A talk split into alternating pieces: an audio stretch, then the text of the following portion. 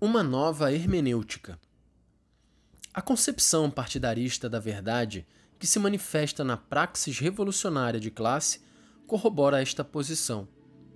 Os teólogos que não compartilham as teses da teologia da libertação, a hierarquia e, sobretudo, o magistério romano são assim desacreditados a priori, como pertencentes à classe dos opressores. A teologia deles é uma teologia de classe os argumentos e ensinamentos não merecem, pois, ser examinados em si mesmos, uma vez que refletem simplesmente os interesses de uma classe. Por isso, decreta-se que o discurso deles é, em princípio, falso. Aparece aqui o caráter global e totalizante da teologia da libertação.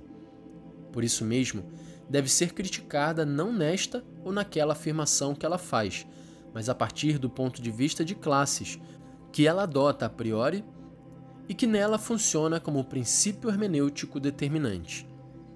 Por causa deste pressuposto classista, torna-se extremamente difícil, para não dizer impossível, conseguir, com alguns teólogos da libertação, um verdadeiro diálogo, no qual o interlocutor seja ouvido e seus argumentos sejam discutidos objetivamente e com atenção.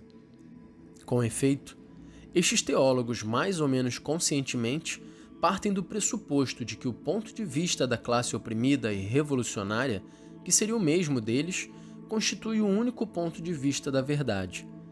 Os critérios teológicos da verdade vêem-se deste modo relativizados e subordinados aos imperativos da luta de classe. Nesta perspectiva, substitui-se a ortodoxia como regra correta da fé pela ideia da ortopraxis como critério de verdade. A este respeito, é preciso não confundir a orientação prática, própria à teologia tradicional, do mesmo modo e pelo mesmo título que lhe é própria também a orientação especulativa, com um primado privilegiado conferido a um determinado tipo de praxis. Na realidade, esta última é a praxis revolucionária, que se tornaria assim critério supremo da verdade teológica. Uma metodologia teológica sadia toma em consideração, sem dúvida, a praxis da Igreja e nela encontra um de seus fundamentos, mas isto porque essa praxis é decorrência da fé e constitui uma expressão vivenciada dessa fé. A doutrina social da Igreja é rejeitada com desdém.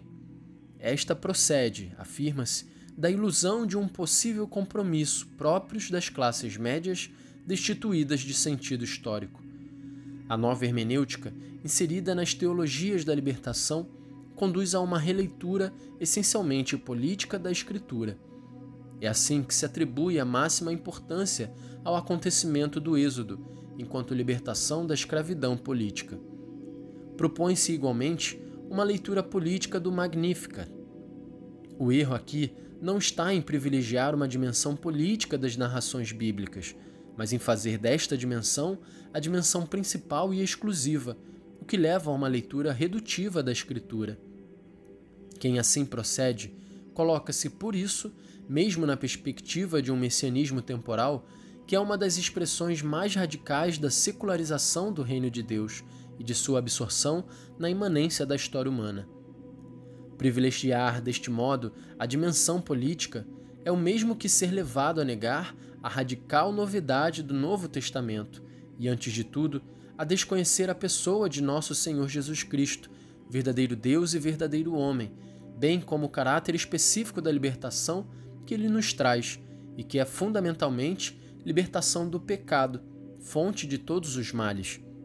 Aliás, por de lado a interpretação autorizada do magistério denunciada como interpretação de classe, é afastar-se automaticamente da tradição.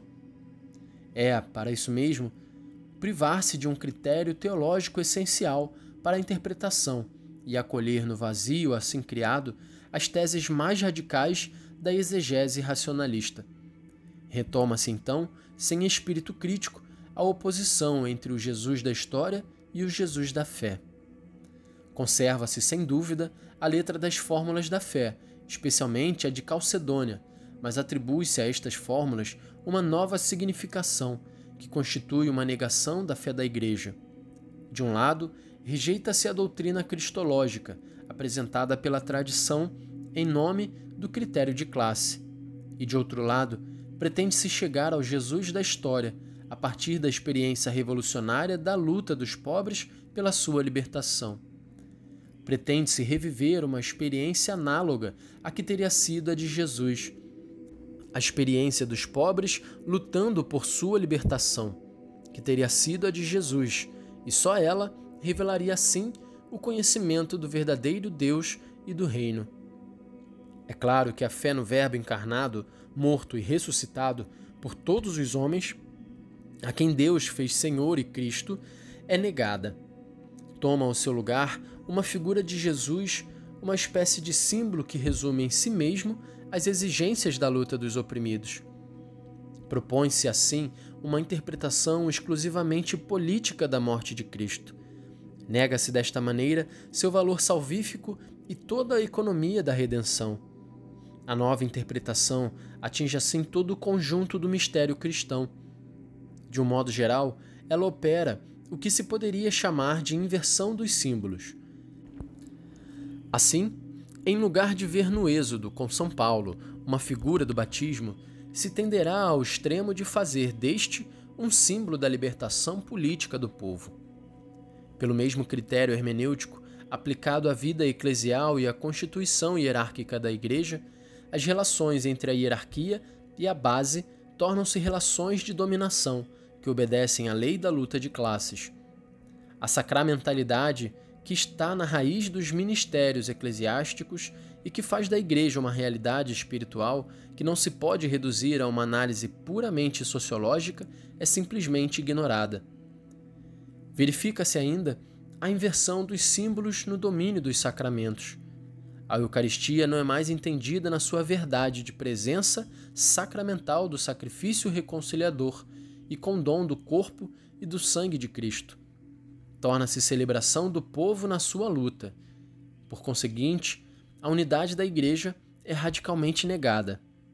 A unidade, a reconciliação, a comunhão no amor não mais são concebidas como um dom que recebemos de Cristo. É a classe histórica dos pobres que, mediante o combate, construirá a unidade. A luta de classes é o caminho desta unidade. A Eucaristia torna-se, deste modo, Eucaristia de classe.